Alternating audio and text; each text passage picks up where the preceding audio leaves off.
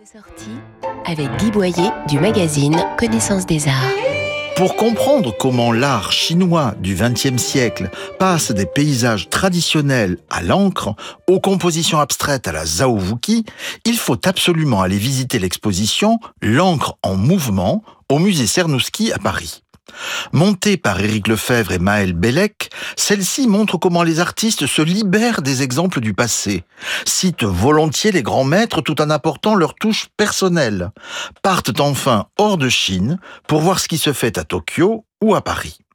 L'un des points forts de l'exposition est l'ensemble de dessins réalisés dans les années 1970 en hommage à Mao. On y voit, entre autres, le grand timonier lors d'une séance de natation dans un grand panoramique de Tang Xiaohe, ou lors de la Grande Marche dans une esquisse de Chao Liang.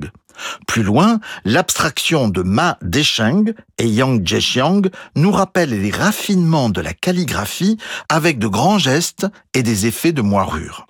L'exposition L'encre en mouvement a lieu au musée Cernouski à Paris jusqu'au 5 mars et retrouvez nos coups de cœur en images commentées sur connaissancesdesarts.com, rubrique Arts et Expositions.